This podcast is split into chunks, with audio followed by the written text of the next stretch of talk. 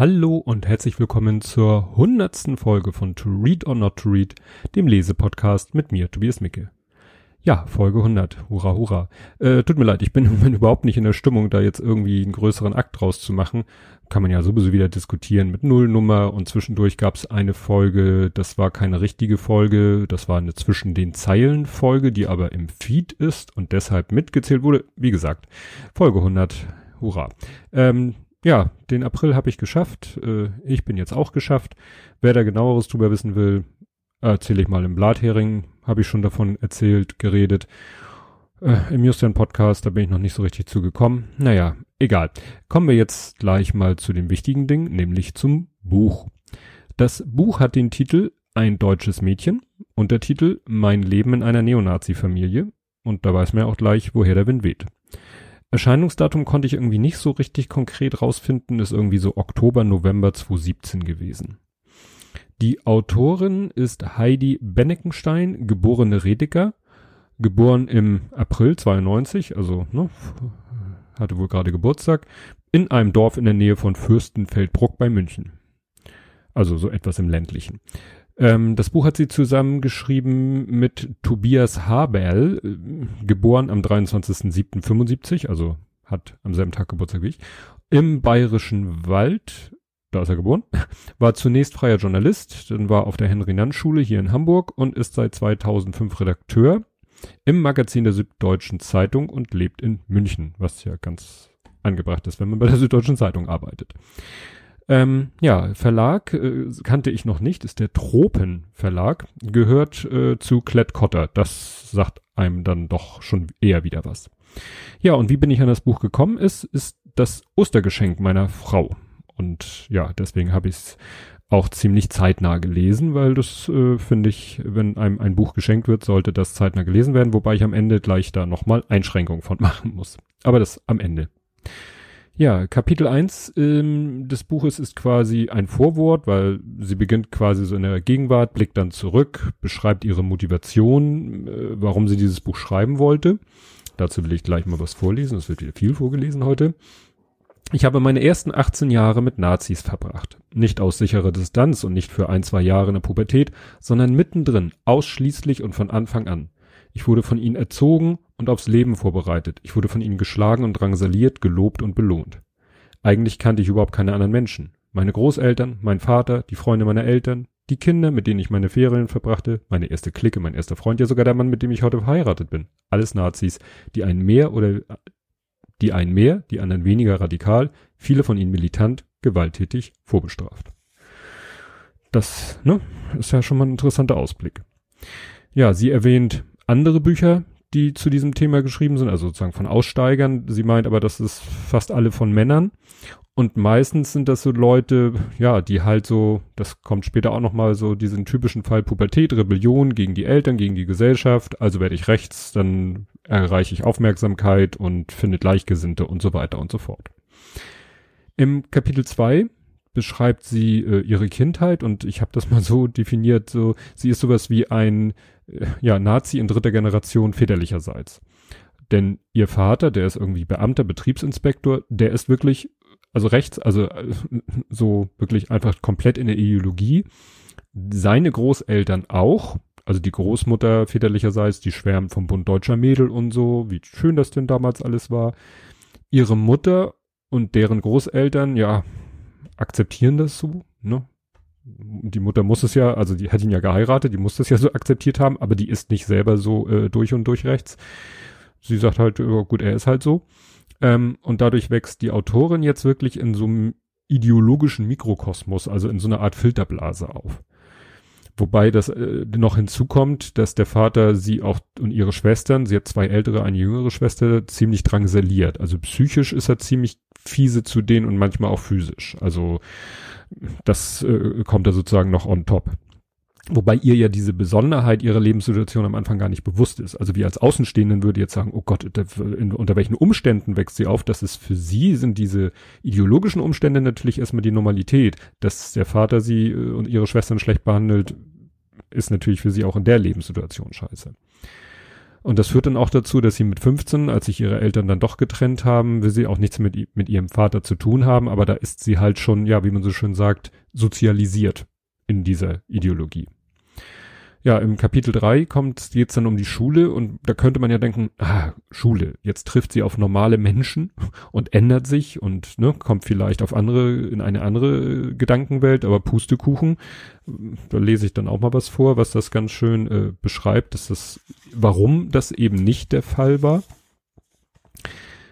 Ähm, wohnte ich, also wie gesagt, sie ne, da war, ist sie nun schon, äh, die Eltern haben sich getrennt und sie wohnt bei ihrem Vater zeitweise. Wohnte ich bei meinem Vater, hetzte er mich gegen meine Mutter auf. Wohnte ich bei meiner Mutter, schimpfte sie auf meinen Vater. Ich fühlte mich meiner Mutter zwar näher, trotzdem genoss ich es, wenn mein Vater mich bei meinem Feldzug gegen die Schule, die Lehrer und überhaupt alles, was mir nicht passte, unterstützte. Wenn ich in der Schule bockig war, tadelte er mich nicht, sondern ermut ermunterte mich. Er rebellierte ja selbstständig gegen Menschen, die intelligenter, mächtiger und einflussreicher waren als er. Nicht aus Mut, sondern aus Unsicherheit, aber das war ihm nicht bewusst. Hauptsache dagegen, Widerstand leisten, kritisch sein, sich von den Autoritäten des Staates nicht verbiegen lassen, das war genau in seinem Sinne. So hatte er sich seine Tochter vorgestellt. Also sie war in der Schule rebellisch und sie, ihre schulischen Leistungen waren auch nicht berauschend, aber der Vater, ne, ja, ja, ist ja nicht deine Schuld, ist ja das scheiß System, ne. Ja, dann auch, zum Beispiel, dann kommt auch in der Schule, äh, mit der Schule besucht sie dann Dachau, das bewirkt bei ihr so rein gar nichts. Ähm, eine Therapeutin, die sie besucht, ändert ihre, sag ich mal, ändert zwar ein bisschen ihr, ihr Verhalten, gerade gegenüber ihrem Vater kann sie sich besser durchsetzen, aber ihre Ideologie, ihre Einstellung, politische Einstellung ändert sich dadurch überhaupt nicht. Ja, im nächsten Kapitel geht es dann darum, dass sie Urlaub in Ungarn gemacht haben, weil ihr Vater sagt, das waren immer ordentliche Nationalsozialisten ich habe dann mal geguckt, wie jetzt die Rolle Ungarn während des Nationalsozialismus war. Äh, verlinke ich auch einen Wikipedia-Artikel. Ja, das scheint wohl wirklich so zu sein, dass die am Anfang doch wirklich dem Nationalsozialismus der Deutschen doch sehr aufgeschlossen gegenüberstanden und den auch unterstützt haben und auch die Ziele, sprich so äh, Thema Juden und so, auch voll und ganz mitgetragen haben. Ich sag mal, der Antisemitismus ist oder ja, war und ist ja nicht kein rein deutsches Problem, leider Gottes. Und andere europäische Länder sind ja auf den Zug gerne aufgesprungen und Ungarn gehörte wohl dazu. Und auch aktuell äh, rühmt Ungarn sich ja auch nicht durch eine besondere weltoffene Politik. Ja, der, weshalb sie da auch Un, äh, Urlaub machen, weil da in der Ecke, also na, je nachdem, welche Jahreszahl man nimmt, gehörte die irgendeine Ecke da ja auch mal zu, zu Deutschland. Und der Ziel des, das Ziel des Vaters ist nämlich eine Regermanisierung Ostpreußens. Also er hat da wirklich so einen Unterstützerkreis, der, der wirklich das Ziel hat, da irgendwie, na, wieder Deutsche in der Ecke anzusiedeln, die irgendwann mal deutsch war. Ja, im nächsten Kapitel äh, geht's dann um, wo sie ihre Ferien verbracht hat. Und das ist für mich fast der gruseligste Abschnitt, weil das ist so ein Ferienlager im Stil, ja, der, der Hitlerjugend oder in ihrem Fall eher der Bund deutscher Mädchen. Ähm, das nennt sich irgendwie HDJ, Heimattreue Deutsche Jugend. Und das ist wirklich heftig, wie das da abging. Also die liefen wohl auch so im Geheimen mehr oder weniger ab, weil sie wirklich so extrem war. Interessant fand ich dann, dass sie schreibt, die Eltern der HDJ-Kinder waren keine armen Leute oder Kleinbürger. Viele waren angesehene Honoratioren aus der oberen Bildungs- und Einkommensschicht, Intellektuelle, Professoren, Zahnärzte, ein Haufen fanatischer Erwachsener, die ihrem Nachwuchs einbläuten, dass er die einzige artige Ehre besitze, in einer kranken Gesellschaft zu den wenigen Gesunden zu gehören. Ja, also das war wirklich so, also ich lese hier einfach nochmal weiter. Auf den ersten Blick waren die Lager wie Pfadfindertreffen organisiert und hätten ohne den ideologischen Überbau eine Alternative zum schrillen Konsumwahn der Fußgängerzonen sein können. Ja, aber eigentlich ging es darum, ne, dass da so eine braune Elite, schreibt sie selber, herangezüchtet werden soll. Und sie schreibt hier auch noch was über die Prüfungen, die da abgelegt werden mussten. Da kriegt man dann noch mehr mit, wie, wie das Ideologische da ablief weil die, nee, nein, wie die Hitlerjugend war auch die HDJ nach einem strengen Leistungs- und Ausleseprinzip organisiert, das von Hierarchien, Abzeichen und Prüfungen strukturiert wurde. Am letzten Tag jedes Lagers mussten wir die sogenannten Pimpfenprüfung ablegen. Pimpfe wurden im Dritten Reich die 10 bis 14 Jahre alten Mitglieder des deutschen Jungvolks genannt, eine Vorstufe zur Hitlerjugend und dem Bund deutscher Mädel. Um die Prüfung zu bestehen, musste man mehrere Aufgaben erfüllen. Erstens, alle drei Strophen des Deutschlandlieds und des Bundeslied der HDJ vortragen. Zweitens drei Tischsprüche aufsagen, die natürlich entsprechend waren. Drittens Karte und Kompass lesen. Viertens fünf verschiedene Knoten machen. Fünftens sämtliche abgetrennte Gebiete Deutschlands aufzählen. Sechstens einen Meldelauf absolvieren. Man bekam einen Text vorgetragen, den man nach einem Kilometer weiten Dauerlauf wörtlich wiedergeben musste. Also so, man merkt, paramilitärisch. Ne? Also da wurden Kinder paramilitärisch geschult. Ja, gruselig, wie gesagt. Ja, dann hat sie ein eigenes Kapitel gewidmet dem Thema Liebe, also ne, Liebe unter, unter den Rechten. Und in dem Zusammenhang äh, lese ich mal was vor, gleich den Anfang des Kapitels. Die Liebe ist unter Rechten ein heikles Thema. Alle sehen sich danach, keiner spricht darüber. Die meisten Kameraden sind zu ängstlich, um sie zuzulassen. Die Szene besteht zu einem großen Teil aus Männern, die Angst vor Frauen und Verantwortung haben. Männer, die zu unreif sind, um mit einer Frau auf Augenhöhe zu diskutieren oder ein Kind liebevoll zu erziehen. Halbstarke Typen zwischen 14 und 35, die kein Ziel, keine Träume und keine Leidenschaft haben, außer in der Kneipe zu sitzen, Bier zu trinken, Sprüche zu klopfen und sich gegenseitig zu versichern, was für ein harter Hund man ist. Sie zitiert hier auch äh, teilweise Textstellen aus dem Lied Schrei nach Liebe von den Ärzten, weil das wahrscheinlich aus ihrer Sicht so gut passt. Ja, die suchen eben, ja, Liebe und auch Anerkennung und dazu hat sie auch noch einen schönen Abschnitt. Wer sich mit Aussteigerbiografien beschäftigt, stößt immer wieder auf dieses Muster. Sobald Kameraden Anerkennung bekommen, egal auf welchem Gebiet, haben sie die Kraft und den Willen, die braune Kutte abzustreifen. Es klingt wie ein Klischee, aber meiner Meinung nach ist es die Wahrheit. Der Nährboden für rechte Gesinnung ist fast immer persönliche Unzufriedenheit. Das fand ich ein sehr, sehr gute Beschreibung. Ob sie nun zutreffend ist, kann ich nicht beurteilen, aber sie klingt irgendwie sehr plausibel. Ja, ähm, ich weiß nicht, ob das, ob sie vorher ihn schon erwähnt, aber sie lernt da in diesen ganzen Kreisen, in denen sie sich bewegt, äh, einen äh, Felix kennen, der auch Flex genannt wird. Das ist ja ein rechter Liedermacher und äh, sie kommen sich ein bisschen näher, ne, erst so auf rein freundschaftlicher Ebene, weil er auch, äh, da hat zu der Zeit auch eine andere feste Freundin, aber irgendwann kommen sie sich dann auch näher und durch ihn wird sie Teil einer Kameradschaft. Also man kennt ja diese rechten Kameradschaften, das ist die Kameradschaft Erding.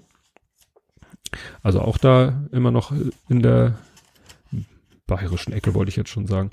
Und sie beschreibt es hier so, die Welt der Kameradschaften hat nichts mit der Welt zu tun, aus der ich kam. In den HDJ-Lagern hatte ich mit wohlerzogenen Kindern aus angesehenen und bildungsbürgerlichen Familien Volkslieder gesungen. Jetzt hockte ich mit Teenagern aus eher niedrigen Einkommens- und Bildungsschichten zusammen.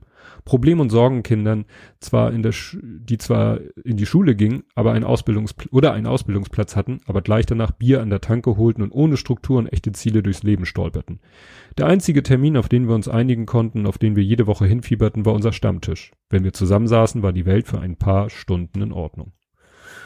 No, das jetzt ist sie so quasi in dieser klischeemäßigen Szene, die man immer so sich vorstellt. Die Jugendlichen, die keine anderen Ideen und Pläne und Ziele und haben und dann sagen, pff, dann hocke ich mich mit Leuten zusammen, die äh, und dann sind wir halt rechts. So wie vielleicht andere Jugendliche entscheiden, wir sind dann halt dit und wir sind dat, wir sind Hip-Hopper und äh, andere sagen, wir sind dies, so oder früher eben die Punks und die und die Mods und so und tja, und einige sagen dann halt gut, ich werde dann halt rechts. Ich will einfach zu irgendeiner Gruppe gehören und irgendein Ziel vor Augen haben.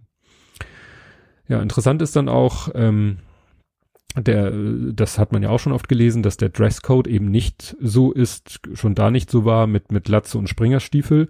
Ich sag mal, das war so zu meiner Jugend noch so, weil ähm, ich bin ja aufgewachsen in einem ziemlich, sag ich mal, dicht bewohnten Stadtteil, wo viele gleichaltrige Jugendliche waren, auch aus allen möglichen, vielleicht auch eher unteren sozialen Schichten auch ein nicht unerheblicher Ausländeranteil, aber wir hatten halt in unser, auf unserem Hof äh, und in unserer Clique, äh, dazu gehörte auch ein äh, junger Mann, der schon älter war als wir. Also ich glaube, als wir so 14, 15 waren, war der schon 18 oder so.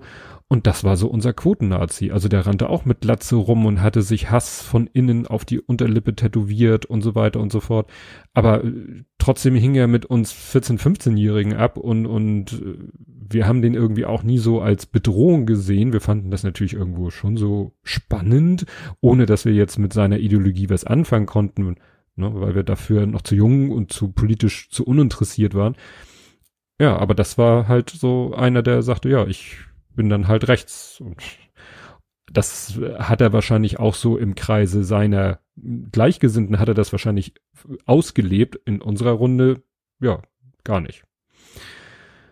Ja, äh, wie gesagt, das war noch die Zeit von Glatze und Springerstiefel und nicht äh, wie heute Hoodie und Sneakers.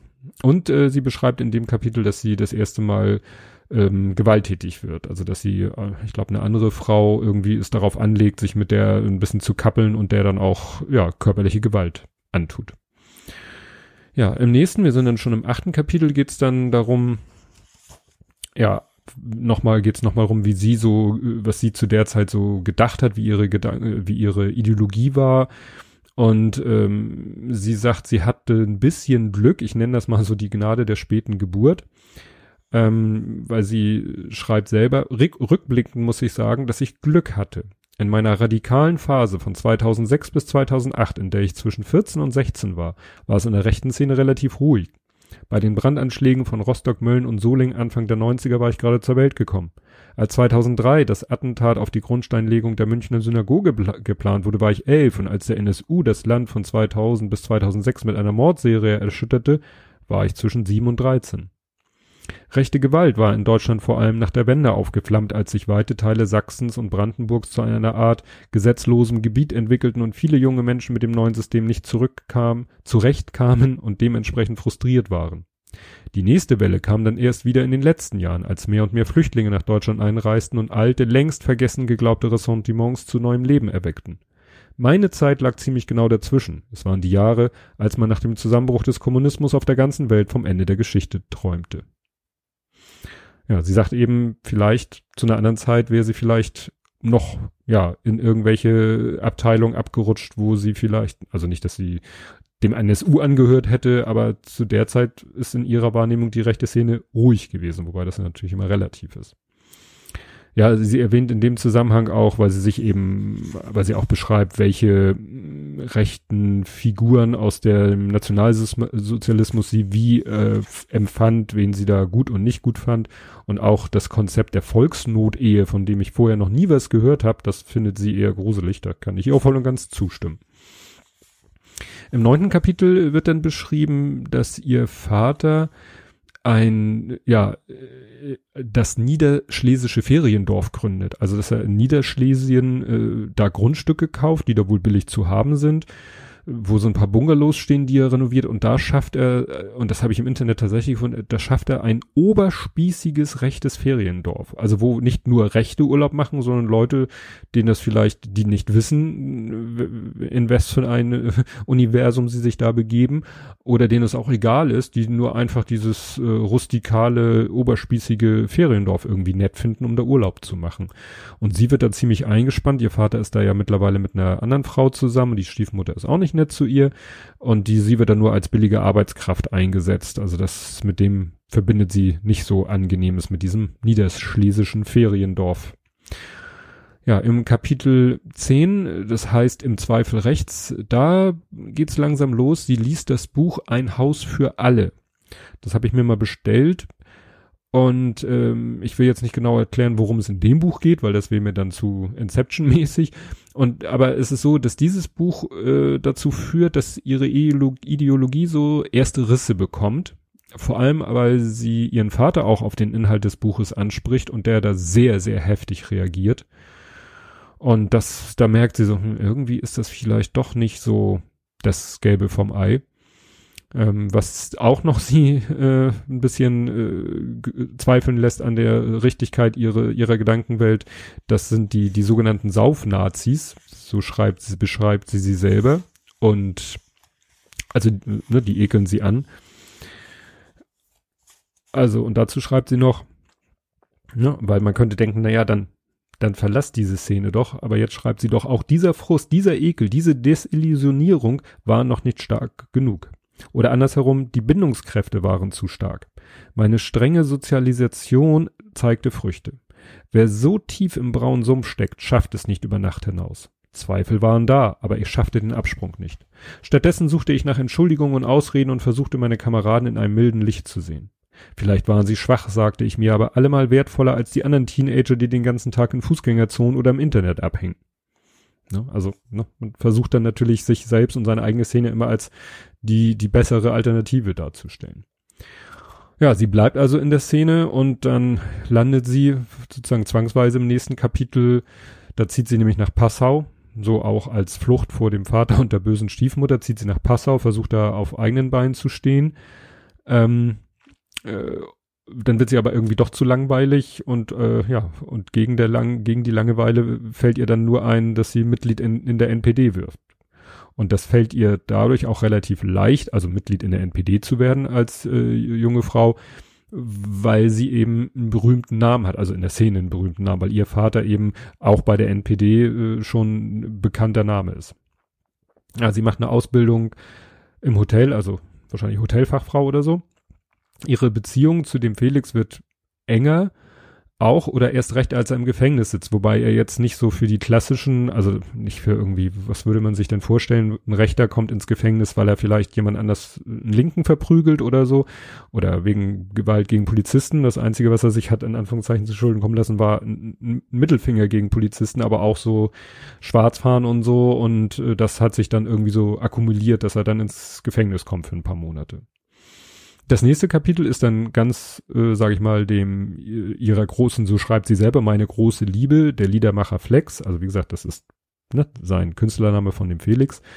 Und er ist, kann man glaube ich so sagen, der der klassische Nazi, wenn man das so so sagen will. Und zwar beschreibt sie das so: Ich bin sicher, Felix hatte eine schönere Kindheit als ich, zumindest bis zur Pubertät. Dann gingen die Schwierigkeiten los. Er wurde bockig, legte sich mit seinen Lehrern an, schwätzte immer öfter die Schule. Seine Eltern reagierten wie immer verständnisvoll, suchten das Gespräch und versuchten Rücksicht zu nehmen, was Felix nur noch wütender machte. Er wollte rebellieren, zeigen, dass er nicht einverstanden war. Da konnte er keine Eltern gebrauchen, die so taten, als stünden sie auf seiner Seite. Er probierte verschiedene Methoden aus, um zu provozieren. Anfangs linke Parolen und Punkmusik, aber niemand reagierte. Als er das erste Mal mit einem Anti-Nazi-Aufnäher in die Schule kam, fiel es nicht mal jemanden auf. Offenbar hatte er einen Denkfehler gemacht. Gegen Nazis zu sein, darauf konnten sich alle einigen. Er musste härtere Geschütze auffahren. Ein Piercing, ein Irokesenschnitt hätten nicht gereicht, um seine Eltern und die nervigen Gutmenschen aus der Fassung zu bringen. Mein Gott, hätten sie gesagt, ist doch nur eine Phase, nach ein, zwei Jahren ist der Bub wieder vernünftig. Sie hatten ein Auge zugedrückt, ihn machen lassen und aus sicherer Distanz im Auge behalten. Er hatte nur noch eine Option. Er musste ein Nazi werden. Ne? Und das ist eben so das, was so äh, eigentlich ne, der klassische Fall ist und sie ist äh, da doch schon ein, ein Sonderfall. Ja, Kapitel 13 ist dann auch wieder eine sehr, sehr skurrile Situation. Äh, da geht sie nämlich auf die Beerdigung von Friedhelm Busse, sagte mir nichts der Name, scheint aber auch so ein Altnazi zu sein, der in den entsprechenden Kreisen hoch verehrt wurde.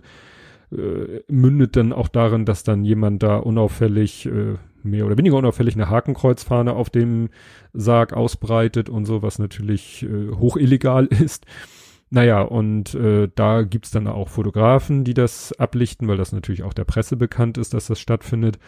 Und mit anderen zusammen prügelt sie auf diesen Fotografen ein. Und äh, das ist sozusagen ihr zweiter Sündenfall, was das angeht.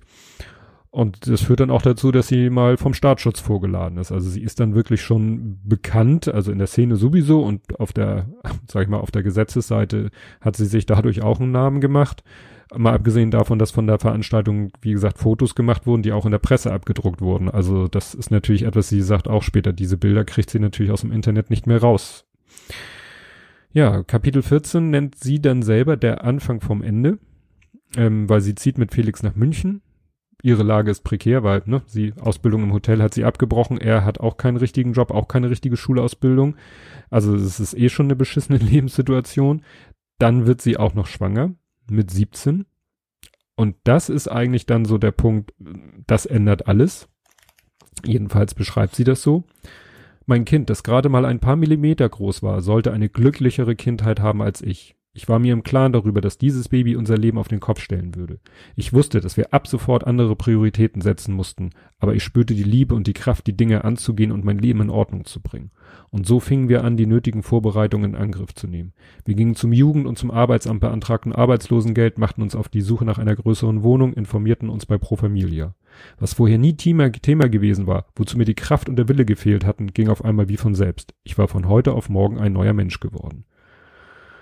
Gut, ob das jetzt, äh, also sie berichtet auch von einer Freundin, die mit einem anderen, ne, die auch in der Szene, auch mit einem Nazi zusammen, die auch ein Kind äh, kriegt. Bei der hat das nicht diesen Effekt ausgelöst. Also ist jetzt nicht die pauschale Lösung, huch, äh, ne, man wird ein Paar, man setzt ein Kind in die Welt und das äh, verändert das Leben so, dass man auch aus der Szene rauskommt. Man kann natürlich auch in der Szene drinne bleiben. Das Problem, sie verliert das Kind und dann ist sie natürlich erstmal am Boden zerstört, sie trauert und äh, ist natürlich dann nicht auch, die, ne, die Leben, die Lage ist ja genauso prekär wie vorher. Und der Felix hat zu der Zeit, muss man fast sagen, leider Erfolg mit seiner rechten Musik. Weil, ne, er hatte auch eine CD aufgenommen und die veröffentlicht und die wird ein Erfolg und eigentlich wollten sie ja schon aus dieser Szene sich ausklinken und äh, sie brauchen aber das Geld, was er mit seinen Auftritten und mit den CD-Verkäufen verdient und so, ja, machen sie dann weiter doch mit in dieser Szene. Und das Kapitel 15 heißt dann sehr passend das letzte Gefecht, weil dann wird Felix in eine Schlägerei unter Rechten verwickelt und kommt wieder ins Gefängnis. Auch hier wieder nicht wegen der Schlägerei, da ist er eigentlich erst zwar drin verwickelt, aber ist nicht Täter, sondern eigentlich mehr Opfer, wird aber von der Polizei trotzdem als Zeuge gesucht und dann auch sozusagen verhaftet, weil er erstmal untergetaucht ist. Aber ins Gefängnis kommt er dann wieder wegen Schwarzfahren, nicht bezahlter Rechnung und ähnlicher Sachen.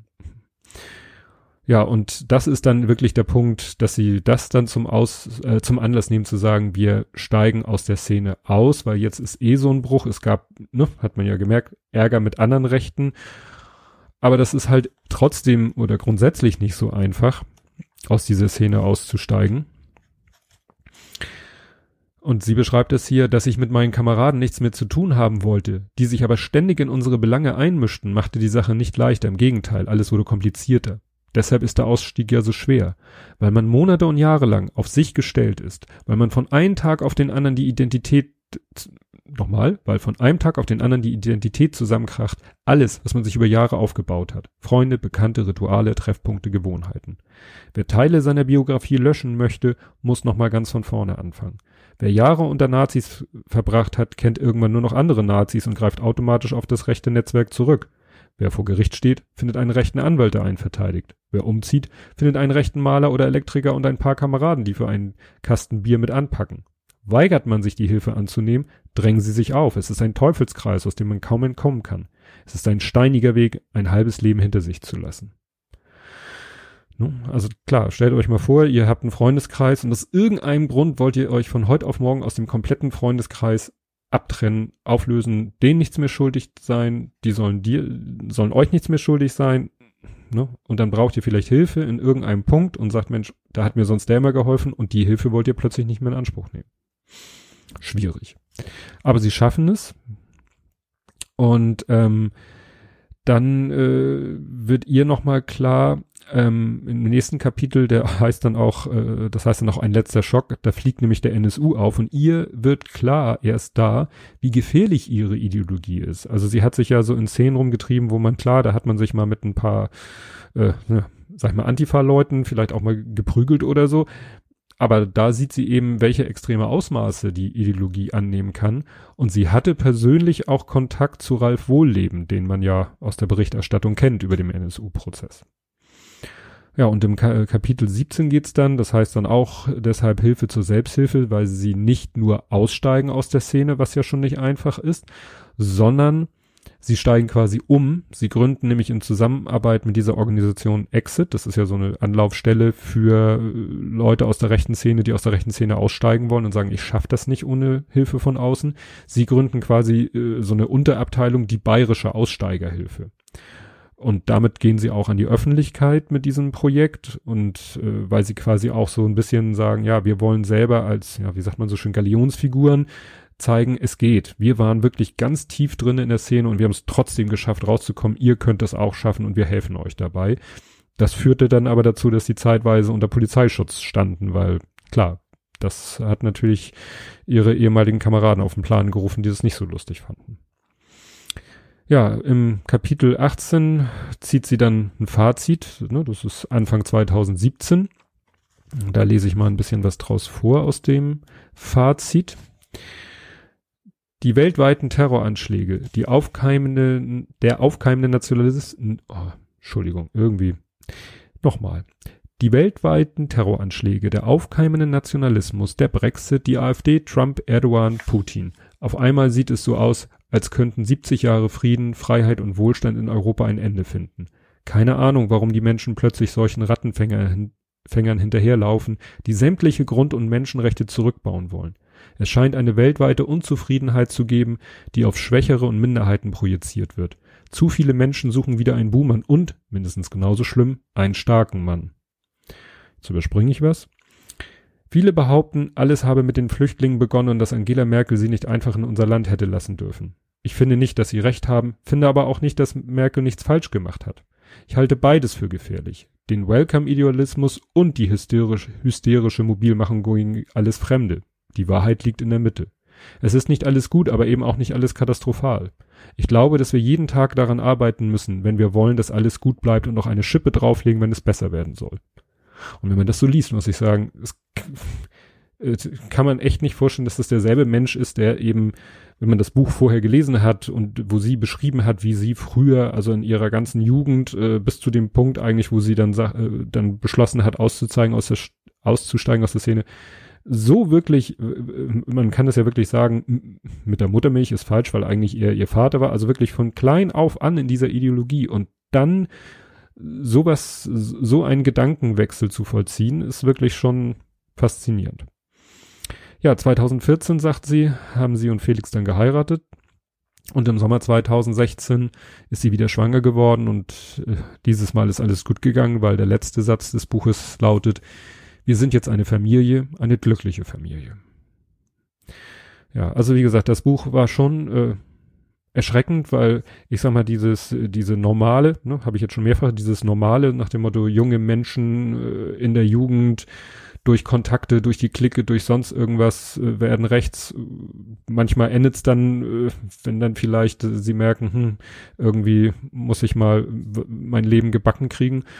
Oder sie bleiben halt in der Szene, gibt's ja auch.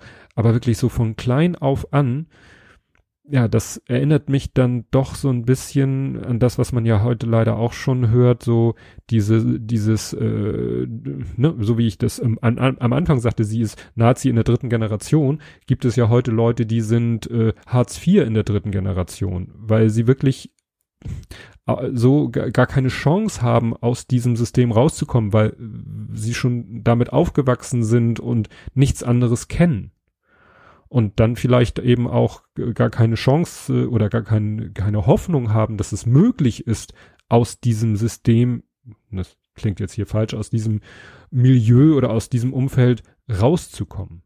Ne? Ja, also war, wie gesagt, für mich äh, eine erschreckende Parallelwelt, die es ja ganz offensichtlich da gibt, von der ich bisher nichts wusste. Ja, ganz am Ende des Buches gibt's dann noch einen Textnachweis, wo sie dann verschiedene Stellen im Buch äh, ja den Nachweis liefert, wo sie die entsprechenden Zitate her hat. Und das soll's zu diesem Buch gewesen sein. Ja, der Ausblick auf die nächste. Es geht ein bisschen drunter und drüber im Moment in meinem Leben. Ich habe zum Beispiel dieses Buch schon diesmal wirklich lange, also für, ich glaube, über zehn Tagen habe ich es zu Ende gelesen, hatte überhaupt keine Zeit, es vorzubereiten. Das habe ich erst vorgestern geschafft, glaube ich. Ich habe aber auch mich nicht getraut, das nächste Buch anzufangen, weil ich dachte, das schaffe ich im Moment nicht im Kopf, zwei Bücher sozusagen eins äh, zu lesen und das andere noch nicht vorgestellt zu haben, was ich sonst auch schon mal gemacht habe.